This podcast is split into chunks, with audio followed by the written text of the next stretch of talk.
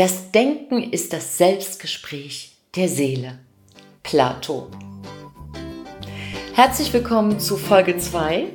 Hier mit einem Zitat von einem Philosophen aus der Antike. Der lebte so 428 vor Christus, ist er ungefähr geboren. Ich meine, es gibt keine Zeugen mehr, die sagen können, ja, so sah Plato aus. Aber Plato war schon einer der ganz großen Dichter und Denker. Und äh, Philosophen sind auch immer ein Stück Dichter, weil sie Wahrheit verdichten. Und hier geht es darum, Erfolg zu verdichten im Alphabet der erfolgreichen Veränderung. Denn hier bekommst du strategische Bausteine, wie du am besten von A nach B kommst. Und heute in der Folge 2 geht es um DEF. Um D wie Denken, E wie Erfolg und F wie Fasten. Und ich freue mich, dass du heute wieder mit dabei bist. Ich möchte mich bei dir bedanken für die Zeit, die du dir jetzt nimmst und dass du mich jetzt begleitest auf diese Reise und ich hoffe, dass du ganz viel hier mitnimmst. Gerade bei F wie Fasten wird es für viele eine Überraschung sein, was das mit Veränderung zu tun hat. So, also sei gegrüßt, sei gegrüßt im Sinne der Antike, sei gegrüßt bei Big Bang Live, dein Podcast für Neustart in Herz, Hirn und Körper. Mein Name ist Silke Fritsche, Coach und Lehrerin für Lebenskunst seit 1999. D wie Denken. Hm. Was ist eigentlich Denken?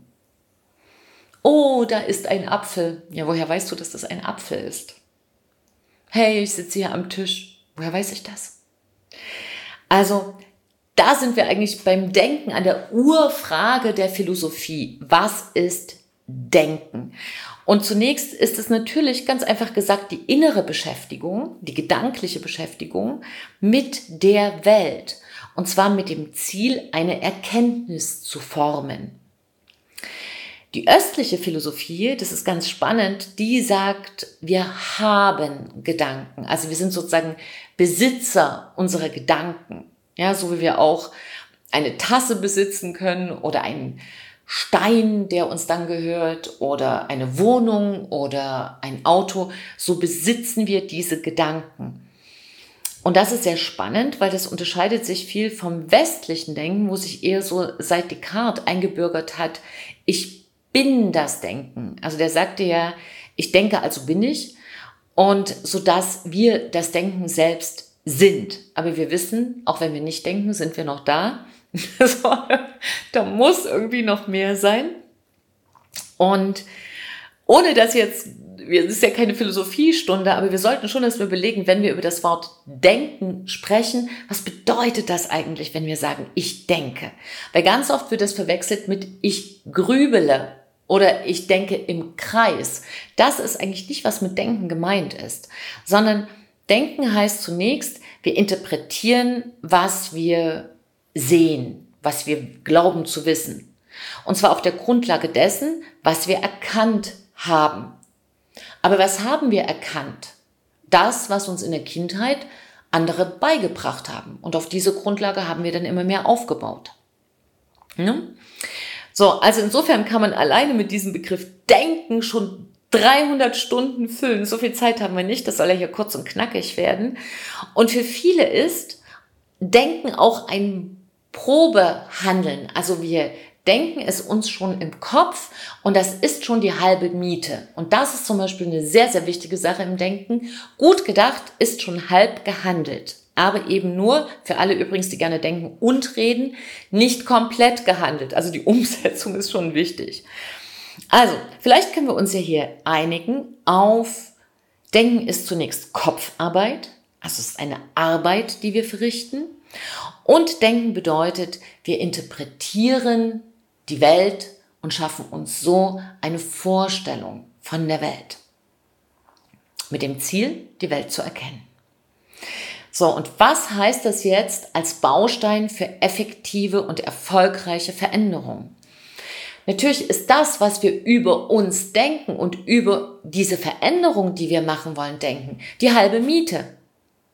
Und deshalb ist es ganz wichtig, sich gutes Denken anzugewöhnen, also eine Gewohnheit, ein Ritual des guten Denkens. Und hier drei Tipps für dich. Die erste Geschichte ist, denke in Lösungen.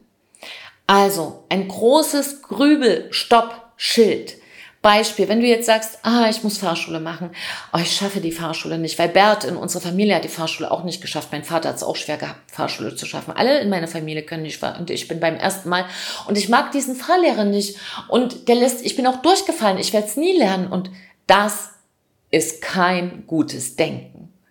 Das ist im Kreisdenken, das ist Angstdenken, das ist Panikdenken. Stop it. Wirklich ganz aus, Auszeit, Auszeit, Auszeit. So, das ist die erste Geschichte. Ne? Drei Tipps für gutes Denken ist als erstes, denke in Lösungen. Da habe ich auch gleich noch eine kleine Übung für dich. Zweiter Tipp ist, Denken ist Arbeit. Das heißt, denke nicht. Wenn Denken Arbeit ist, brauchst du auch eine Pause vom Denken. Dein Denkmuskel muss ruhen, um dann wieder gut zu arbeiten. Weil auch das Denken schafft Höchstleistung in den Pausen, ähnlich wie ein Körpermuskel in den Pausen die Wachstumsarbeit verrichtet, so ist das auch beim Denken. Das heißt, die größte Leistung des Denkens erbringst du in der Ruhe. Deshalb ist Stille eines der wichtigsten Tätigkeiten, die du verrichten kannst im Denken, wenn du Höchstleistung erzielen möchtest. Und wie kannst du deinen Denkmuskel in die Ruhe bringen? Also einfach durch Spaziergang in der Natur. Natur, Natur, Natur ist eine unserer besten Heilärzte des Denkens. Singen. Ja, das ist eine Fokusarbeit. Wenn du singst, denkst du nicht, weil dann bist du so, sozusagen in einem ja festen Ritual und die Stimme, der Klang ist auch etwas, was uns in, ein anderes Atmen hineinversetzt. Dadurch atmest du automatisch wieder richtiger. Deshalb singen am Tag Da geht es gar nicht darum, ob du gut singst oder nicht gut singst, was ist schon gut auf dieser Welt, sondern einfach, dass du singst, ist eine sehr gute Sache. Auch schreiben, Tagebuch führen, ist auch eine Form von Nicht-Denken, weil es ist eine Art von reflektierendem Denken. Das heißt, wenn du schreibst, dann äh, bist du automatisch langsamer im Denken und das entspannt schon mal deinen Denkmuskel. Noch besser ist, wenn du dir irgendwas äh, Monotones aussuchst, also zum Beispiel Stricken, Häkeln oder äh, wenn du ein Mann bist und vielleicht jetzt nicht so gerne strickst. Also ich kann zum Beispiel gar nicht stricken. Ich weiß gar nicht, wie ich drauf komme. Ach, durch Annika, ja. Liebe Grüße an Annika. Annika ähm, macht also so eine Strickmeditation, das geht auch ganz gut. Ähm, aber wenn du Mann bist und sagst, ja, ich brauche lieber was Handfestes, dann ähm, kannst du natürlich auch ähm, Sport machen. Ausdauersport ist eine sehr gute Form, um aus dem Kopf rauszukommen. Oder versuch doch mal Bildhauerei oder geh ein Schwert schmieden. Warum denn nicht? Also irgendwas, wo man sozusagen nicht im, in der Gedankenarbeit ist, sondern einfach fokussiert ist auf etwas und dadurch nicht in diesen Grübel Kreis reinkommt, aber auch in dem Sinne gar nichts lösen muss, sondern einfach eine Tätigkeit nachgeht, die relativ monoton ist. So, das hilft schon mal. Und da ist eine ganz spannende Geschichte, weil wir sind ja, wenn wir nicht denken wollen, stoppen wir sozusagen am Tag 70.000 Gedanken. Wir, wir denken im Schnitt 70.000 Gedanken am Tag und damit ist unser Pensum dann auch erreicht. Wenn wir darüber hinausgehen, kriegen wir ein Denk- Muskelkater oder wir werden gereizt, wir überfordern uns, das ist dann schon mal ein Stück auch das Eintrittstor zum Burnout. Und spätestens da, wenn du merkst, boah, ich werde gereizt und ich springe auf Sachen schnell an, ich kenne das auch von mir, dann wirklich Stille. Und das Allerbeste ist natürlich Meditation, aber du weißt, wenn du schon ein paar andere Sachen von mir gehört hast, ich fasse den Begriff viel weiter. Also natürlich kannst du dich hinsetzen und meditieren. Ich mache das auch jeden Morgen 20 Minuten und äh, manchmal auch eine halbe Stunde. Aber schon wenn du nur fünf Minuten dich mal auf den Rücken legst und die Wolken beobachtest, das geht jetzt noch im Sommer, oder einfach aus dem Fenster schaust und irgendetwas beobachtest, ohne dabei zu denken, Blatt am Baum, irgendein Vogel, der da sich gerade ein Nest baut, oder einfach ins Wahrnehmen gehst, ist das auch eine Form von Meditation. Hm? Also das ist eine ganz wichtige Sache. Und dann gibt es eine Form, sein Denken zu stoppen und das haben wir uns angewöhnt und deshalb komme ich jetzt an diese Stelle nochmal tatsächlich Achtung, Achtung, Achtung, weil das wird eine blöde Gewohnheit. Und zwar diese Sachen, die ich jetzt aufgezählt habe, also geh in die Meditation, ähm, such dir ein Hobby, mit dem du nicht denken musst. Also zählt auch Malen dazu, gerade diese äh, Mandala zeichnen. Ne? Das, das ist ja auch schon in den alten Religionen vorveranlagt, weil das eine sehr heilsame Wirkung hat auf unser Gehirn. Aber das kostet natürlich auch mal ein Stück Disziplin und da ist natürlich viel schneller mal der Fernsehknopf gedrückt und schwupp ist da eine Serie und dann ist man drin oder ein Videospiel. Und das ist auch eine passive Form des Nichtdenkens. Das hilft dem Kopf, sich kurzfristig zu entlasten, weil wir uns dann nicht mit dem Problem beschäftigen. Langfristig schaffen wir uns dadurch ein noch viel größeres Problem, weil wir noch mehr überreizen. Versuch das mal selber, kannst du mal ein Experiment machen. Du hast einen anstrengenden Tag und dann setzt dich zwei Stunden äh, vor den Fernseher und dann steh mal auf und guck mal, wie du dich fühlst. Fühlst du dich energiegeladen, frisch, bereit für neue Taten? Wie fühlst du dich? Ja klar, natürlich noch viel müder. Aber es ist natürlich eine kurzfristige Entlastung, gerade wenn wir Probleme haben, die wir gerade glauben, nicht lösen zu können, dann ist das eine willkommene Ablenkung. Und es gibt sozusagen ein Denken unterhalb und oberhalb, wie wir aus dieser Denkarbeit, die uns stresst, rauskommen können. Oberhalb haben wir gerade schon diese Sachen gesagt, wie Stille, Meditation, Spaziergang in der Natur und, und, und. Und unterhalb, das ist tatsächlich die Region, die unser Unterbewusstsein noch mehr füttert. Dazu gehört Fernsehen, dazu gehört auch ähm, ein Wein trinken und gerne noch einen und noch einen. Und weil wir in dem Moment unser Bewusstseinszustand verändern. Und das ist auch richtig, nur es ist der falsche Weg. Also ich habe überhaupt nichts dagegen, irgendwie, wenn du mal ein Bierchen trinkst oder einen Wein. Aber wenn du es dazu nutzt, Probleme wegzuschieben, dann wird es dich direkt in die nächste Sackgasse führen. Deshalb ist immer die Frage, warum tue ich etwas? Ganz entscheidend. Also trinkst du ein Glas Wein, weil du gerade gesellig bist und es gehört halt ähm, beim Mittagessen am Wochenende für dich mit dazu, dann ist das wunderbar. Du kriegst Besuch und es ist ein geselliger Abend, ihr habt eine Feier, wunderbar. Aber trinkst du regelmäßig, weil du etwas nicht lösen kannst, weil du etwas nicht fühlen willst, weil du das Gefühl hast, ein Problem überrennt dich, dann kann es sein, dass du dir noch ein viel größeres Problem damit baust. Und deshalb rate ich dir dringend und empfehle dir, wähle die Wege oberhalb des Denkens. Ja, die kosten ein bisschen Disziplin, aber die belohnen dich so sehr, dass sich das auf alle Fälle lohnt.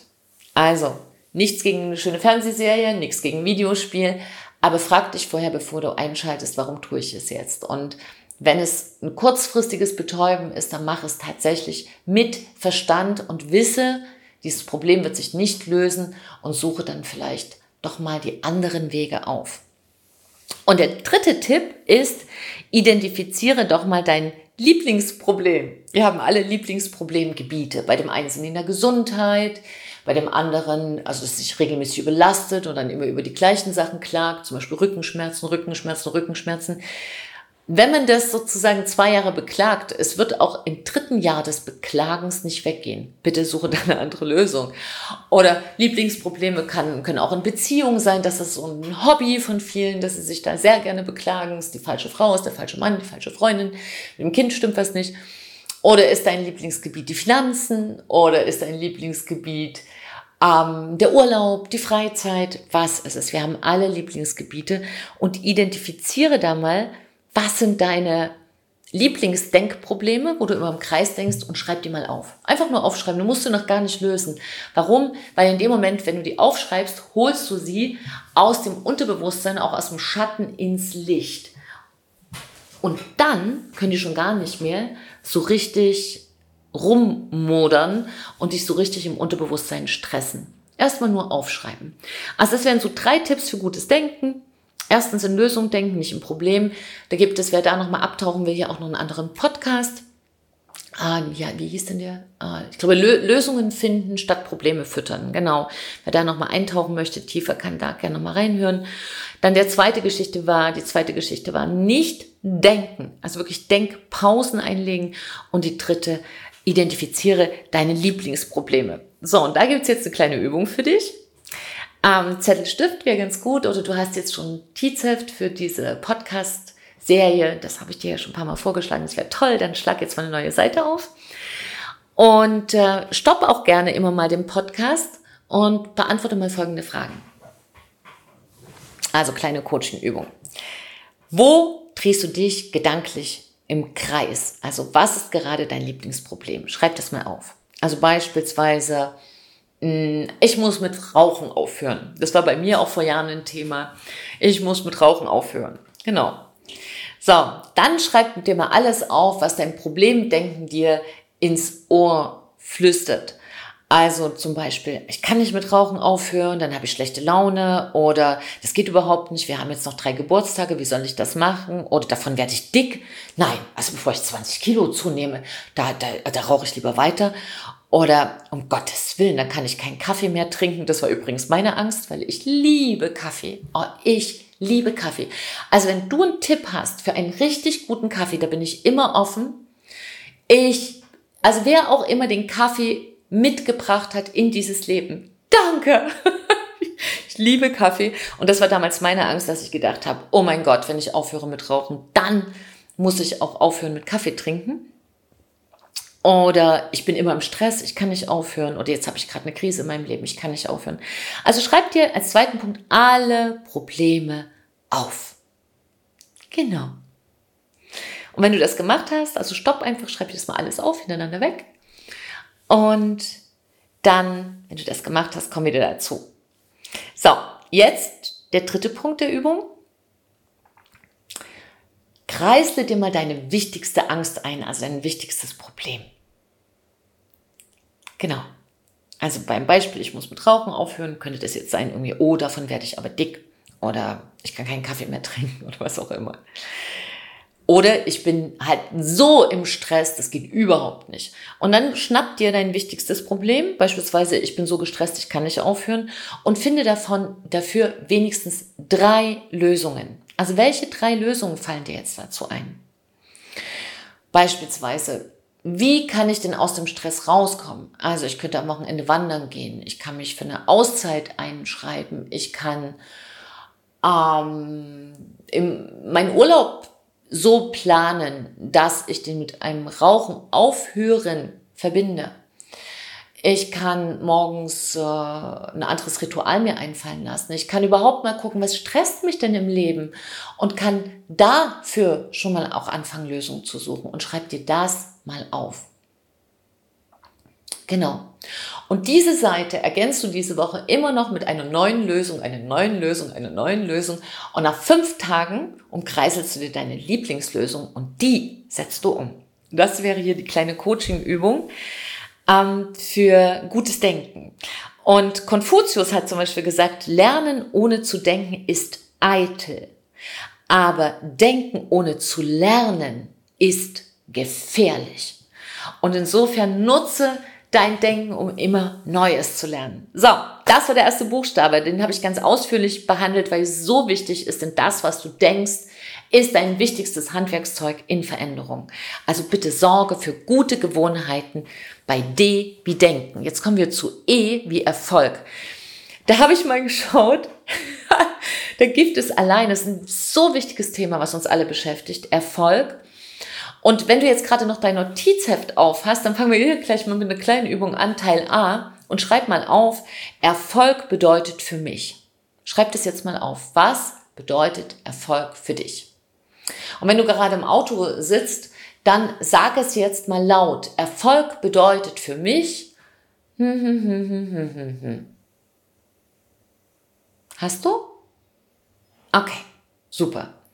So, und wenn ich Erfolg, ich habe das vorhin eingegeben ähm, in Google, und da siehst du 146 Millionen Suchergebnisse.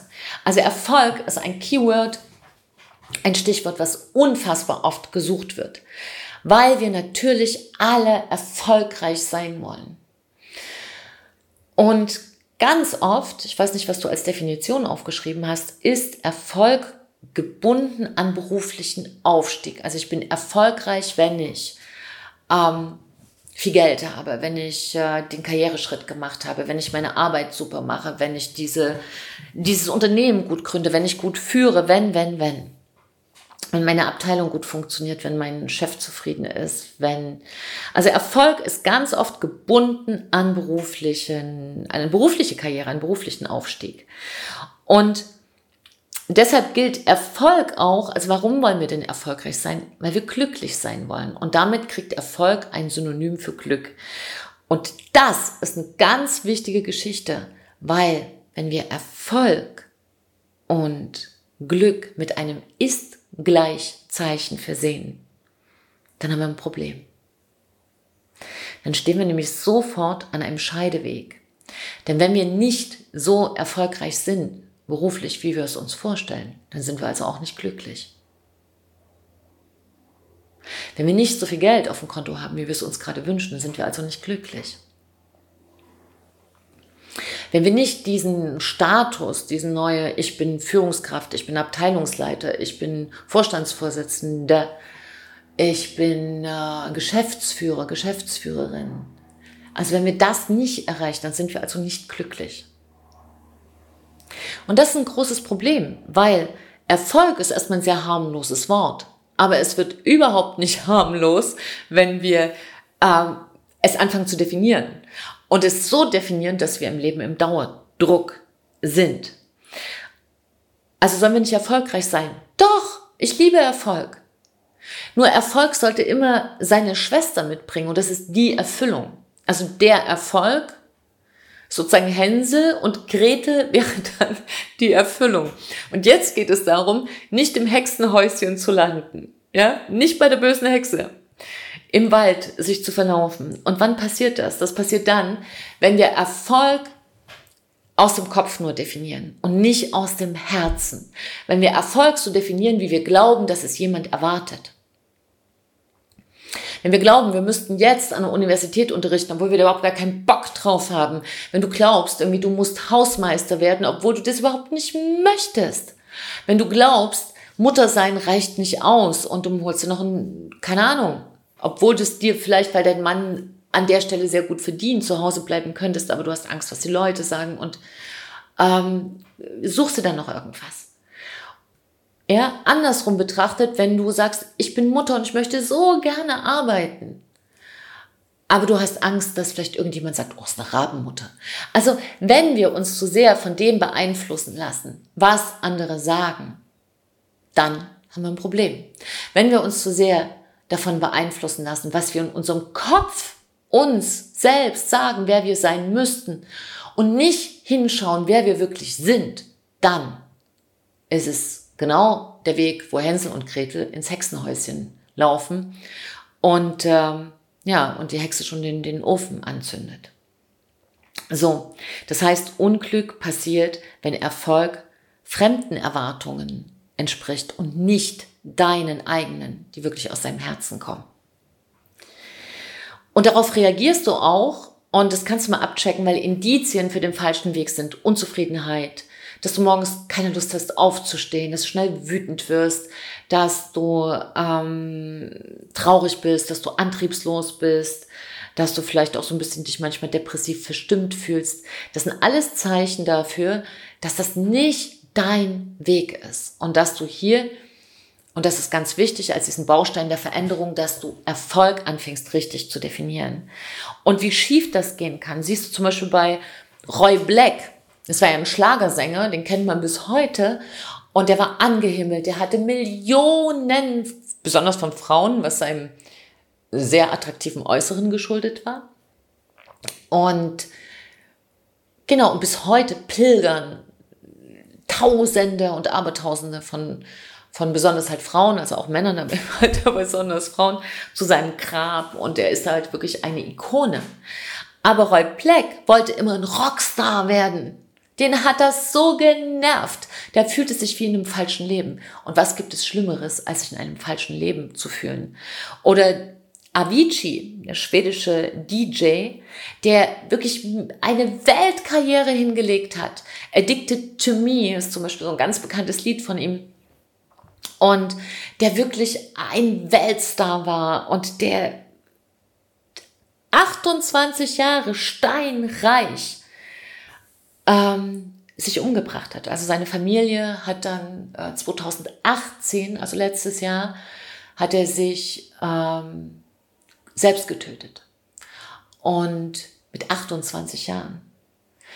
Und sein Vater hat dann im Interview gesagt, sein Sohn habe unter diesem Lebensstil als weltweit bekannter DJ so gelitten und seine komplette Karriere durchgelitten, weil er hat wahnsinnig an Lampenfieber gelitten. Er wollte nicht, er wollte, er war geboren für die zweite Reihe und da wäre er glücklich gewesen. In seinem Studio war er glücklich, aber bei den Auftritten, das, dieses Lampenfieber, diese Angst hat zu Suchtproblemen geführt. Er hat mit Depressionen gekämpft und Tim, Tim Bergling, das war sein bürgerlicher Name, hat schließlich auch da sich komplett in einem falschen Leben wiedergefunden und hat keine andere Möglichkeit mehr gesehen, als sein Leben zu beenden. Und das passiert, wenn wir Erfolg in Abwesenheit von Erfüllung leben und in Anwesenheit von falschen Erwartungen. Und es wird immer schlimmer, je mehr von außen gesagt wird, aber dir muss es doch gut gehen. Du bist intelligent, du bist schön, du bist erfolgreich, du bist reich. Darum geht's überhaupt nicht bei Erfolg. Also ganz wichtig, Schreib dir mal auf, wann fühlst du dich erfolgreich? Das ist unfassbar wichtig, dass du dein eigenes Erfolgsbewusstsein bestimmst. Also was kann denn ein Erfolg sein? Ein Erfolg sein, kann sein für dich, hey, ich bin morgens total sofort aufgestanden. Ich snooze nicht mehr eine halbe Stunde, sondern ich bin aus dem Bett gesprungen. Ich habe morgens bisschen Sport gemacht. Ich war laufen, ich war Fahrradfahren oder in meinem Fall, ich habe heute Morgen Yoga gemacht. Elf Minuten. So what? Elf Minuten sind elf Minuten. Ähm, ein Erfolg kann sein, dass du dir abends sagst, ich habe heute gesund gegessen. Ich habe zwei Äpfel gegessen statt eine ganze Tafel Schokolade. Oder du hast dich heute zum Kampfsport angemeldet. Oder du hast einen Haushaltsplan gemacht und versuchst deine Finanzen besser in Ordnung zu bringen. Oder du hast eine Freundin angerufen und sie getröstet. Oder du hast mit deinem Kind eine Kissenschlacht gemacht. Oder du hast deinen Mann so lange geküsst bis, bis, was auch immer. Ja, was ist dein Erfolg? Oder du hast einfach gesagt, hey, heute war ein richtig guter Tag. Das alles sind Erfolge. Also, erschaffe dir ein Erfolgsbewusstsein. Denn es ist so, wer keine kleinen Erfolge hat, hat auch keine großen. Genau. Und bei Erfolg, eh wie Erfolg, war sozusagen ja die, deine erste Übung. Definiere dir mal, Erfolg bedeutet für mich. Und wir schließen diesen Buchstaben ab mit Heute war ich erfolgreich, weil. Und ergänze diesen Satz. Egal wie spät es jetzt ist, ergänze diesen Satz und nimm dir sehr gern einen Lebensbereich, in dem es im Moment noch ein wenig klemmt. und der letzte Buchstabe in dieser Triologie DEF, also Denken, Erfolg und F wie Fasten. Ein unfassbar spannendes Thema und ich werde dazu auch nochmal einen eigenen, eine eigene Podcast-Folge aufnehmen. Aber hier gehört es ganz wichtig mit rein. Veränderungen sind leichter mit leichtem Gepäck. Das steht außer Frage. Und ähm, Hippokrates, den kennen wir so vom, vom diesen, diesen Schwur, den die Ärzte leisten müssten, der Eid des Hippokrates. Der sagte, der war auch 460 vor Christus. Wir sind heute so ein bisschen, also ich weiß nicht, ob der noch Plato kannte, das kann sich überschnitten haben. Vielleicht war er dann auch schon woanders. Also, sozusagen. Aber es ist, wir sind sozusagen immer jetzt in der Antike, weil ich damit auch sagen will, wie viel Weisheit, wir glauben ja immer, wir sind die absoluten Burner, aber wie viel Weisheit schon tausende Jahre vor uns geherrscht hat. Und Hippokrates, dieser Arzt, hat gesagt, wer stark, gesund und jung bleiben will, sei mäßig, übe den Körper, atme reine Luft und, ganz wichtig, heile sein Weh eher durch Fasten als durch Medikamente. Warum sagte er das? Weil beim Fasten, deshalb müssen wir mal hinschauen, was ist überhaupt Fasten und was passiert im Körper. Also Fasten heißt ja zunächst, wir verzichten auf Nahrung. Hm? Wir trinken, aber wir essen nicht mehr. Und es ist nicht mit Hungern zu verwechseln, weil wir leben in dieser Spezies Mensch in zwei Stoffwechselvorgängen. Also wir haben zwei Stoffwechselvorgänge. Einmal ernähren wir uns von außen nach innen. Das ist ein Vorgang. Und der zweite ist von innen nach außen. Von innen nach außen. Und der Leiter der Fastenabteilung der Charité in Berlin, der sagte, wir werden nicht krank, weil wir dies oder das essen, sondern weil wir immer essen, weil wir immer essen. Dafür ist unser Körper nicht vorgesehen, sondern auch der zweite Stoffwechselvorgang muss funktionieren. Und das ist Fasten. Das kann, kann dir so ans Herz legen. Also ich faste regelmäßig seit 15 Jahren. Und als ich damit angefangen hatte, hat mein Umfeld gesagt, bist du wahnsinnig, da hat man Hunger, das ist furchtbar. Und dann wird man danach wieder ganz dick. Und das ist, und dann habe ich zum, mit meinen Jungs gefastet. Na da erst, du bringst diese armen Kinder um, die sind noch in der Pubertät, das darf man nicht. Freunde, unsere Spezies hat nur überlebt, weil wir regelmäßig gefastet haben. Und warum das so ist, also heutzutage ist jetzt Fasten in aller Munde durch das Intervallfasten und dann weiß man auch jetzt die gesundheitlichen Effekte, die da schon eintreten, wenn man ähm, zwischen den Mahlzeiten zwölf Stunden packt oder 14 ist noch besser, manche machen es auch 16 Stunden. Aber jetzt schauen wir uns erstmal an, was passiert denn eigentlich beim Fasten? Das Wichtigste in Kurzform. Also am ersten Tag leert sich unser Zuckerspeicher. Und dann sagt sich der Körper, äh, Entschuldigung, was ist denn jetzt los? Ich würde jetzt gerne hier, kann mal jemand bitte was reinschieben? Also jetzt wäre ich bereit für Nahrung. Und dann kriegt er nichts. Und deshalb schüttet unser Körper dann Adrenalin aus. Ne, das ist so ein bisschen Adrenalin ist zunächst Gefahr, Gefahr, wir müssen Essen suchen, hier stimmt was nicht. Und deshalb sind wir auch an diesem ersten Tag sehr wach. Und es passiert aber noch was Zweites. Adrenalin wirkt entzündungshemmend. Das heißt, wir haben beim Fasten, wenn wir irgendwas haben, auch erstmal weniger Schmerzen. Wenn der Zuckerspeicher leer ist, dann geht unser Körper an Eiweiß ran. Und das, da mache ich gleich eine Anmerkung, weil damit seit also vor Jahren noch Menschen in Panik getrieben wurden.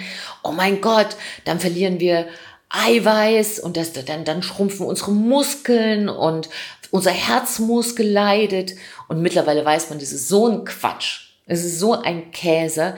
Es ist sogar förderlich. Ja, wir verlieren ein wenig Eiweiß, aber unser kluger Körper weiß das. Und wir wissen ja auch zum Beispiel aus der Tierwelt, wenn Tiere krank sind, essen die nichts mehr. Hast du es mal beobachtet? Warum wohl? Warum essen wohl Tiere nichts? Weil Tiere instinktiv handeln und wissen, wenn sie nichts essen, kann der Körper heilen. Und wir verlieren sozusagen da natürlich ein bisschen Eiweiß, aber unsere Natur ist unfassbar intelligent, die wird uns nicht umbringen und so wie die das im Tierreich nicht macht. Und wir sind ja auch ein Tier, ne? Mensch, Tier. Wir sind, äh, wir können denken, wir sind intelligent. Aber unser Körper ist aus dem Tierreich. Wir sind auch nur eine Form von Tier. Nicht so schnell wie vielleicht ähm, ein Gepard. Wir hören nicht so gut wie vielleicht ein Hund. Wir sehen nicht so gut. Und so weiter und so fort, wie viele andere Tiere im Tierreich. Aber dennoch können wir intelligent denken. Also wir haben schon auch kleine Vorteile. und die sollten wir jetzt mal nutzen. Weil beispielsweise, wenn Eiweiß abgebaut wird, haben wir deutlich weniger Allergien. Hm? So, das heißt, ein bisschen Eiweiß wird erstmal abgebaut und dann beginnt der zweite Stoffwechsel. Der schaltet sich so ungefähr am dritten Tag um und dann beginnt die Ernährung von innen. Und da geht's jetzt dem Fett an den Kragen. Aber hier geht es nicht einfach nur um Gewicht verlieren, hier geht es um was viel Wichtigeres. Nämlich die Leber bildet aus Fettsäuren energiereiche Ketonkörper. Und das ist übrigens ein Grund, warum wir oft so ein Fastenhai haben, so eine überschäumende Energie. Und es passiert aber nicht nur diese Bildung der Ketonkörper, sondern es beginnt auch noch eine zweite Geschichte, so eine Art, ähm, wie soll ich sagen, eine Abteilung in uns wird aktiviert. Das ist die Abteilung für Müllabfuhr. Und dieser Zellmüll beginnt sich zu entsorgen. Und diese Fastenfirma für innere Müllabfuhr, die nennt sich auch Autophagie. Und das bedeutet in der Übersetzung sich selbst auffressen. Sonst fressen wir uns nicht selbst auf, sondern ab dem dritten Fastentag wird unfassbarer Hausputz gemacht, in dem alte Zell abgestorbene Zellen, Zellgifte, sich selbst auffressen. Ja, die, die, die, deshalb müssen wir da viel trinken, damit der Körper das entsorgen kann. Und das ist auch der Grund, warum wir schon nach sieben Tagen Fasten plötzlich aussehen wie, es ist eine Verjüngungskur, wie ein Jungbrunnen. Wir sind wieder straff, wir haben eine tolle Haut und vor allem, und das liebe ich persönlich so am Fasten, haben eine unfassbare Energie. Noch Wochen nach dem Fasten. Und alte Entzündungen im Körper werden nochmal aufgeräumt. Da kann nochmal so, so kleine, zum Beispiel du hast eine OP, da kann die Narbe nochmal ein Stück flackern und sich nochmal ein Stück melden. Aber auch Narben verbessern sich. Narbengewebe wird nochmal ein Stück beim Fasten sogar verbessert. Also es ist eine riesen Liste an gesundheitlichen Verbesserungen.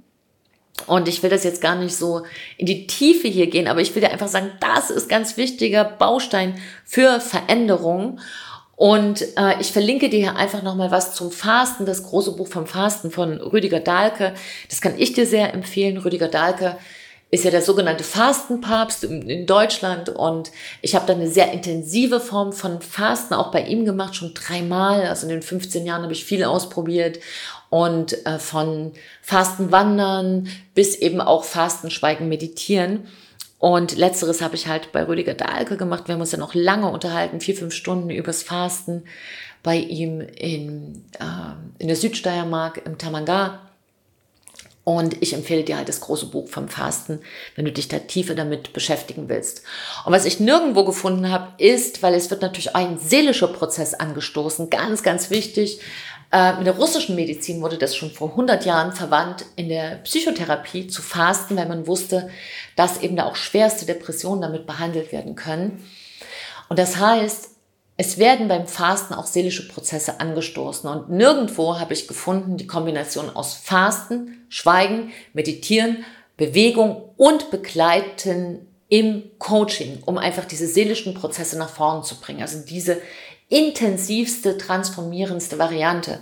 Und weil ich da nirgendwo gefunden habe, habe ich jetzt äh, selbst dieses Programm konzipiert ähm, in den letzten Wochen und Nächten und Monaten und äh, biete das halt jetzt im November an. Freue mich da sehr und wir haben da auch eine Fastenbegleitung von einer wunderbaren Frau, die auch seit 40 Jahren sich mit Fasten intensivst auskennt. Und ähm, das wird eine also wenn du auf eine richtig, richtig intensive Erfahrung Lust hast und tatsächlich mit einem, wie soll ich sagen, Fasten an sich ist eine tiefgreifende Veränderung. Es, ist wie, wie ein Turbo. Und Turbo mit Raketenantrieb ist dann nochmal Auszeit, Fasten, Schweigen, Meditieren und mit der Variante Coaching. Also wenn du das möchtest, irgendwie, ähm, schau da gerne rein. Ich verlinke dir das. Das ist unfassbar spannend. Ich freue mich da sehr drauf. Bin da auch sehr stolz drauf, weil das war eine Heidenarbeit und es ist ein komplettes Programm. Und wenn dir das aber noch zu viel jetzt ist, dann fang bitte an mit Intervallfasten zum Beispiel. Damit kann, könntest du dich auch vorbereiten. Das ist ziemlich leicht. Innerhalb einer Woche hast du dich umgestellt, manche schon nach zwei, drei Tagen.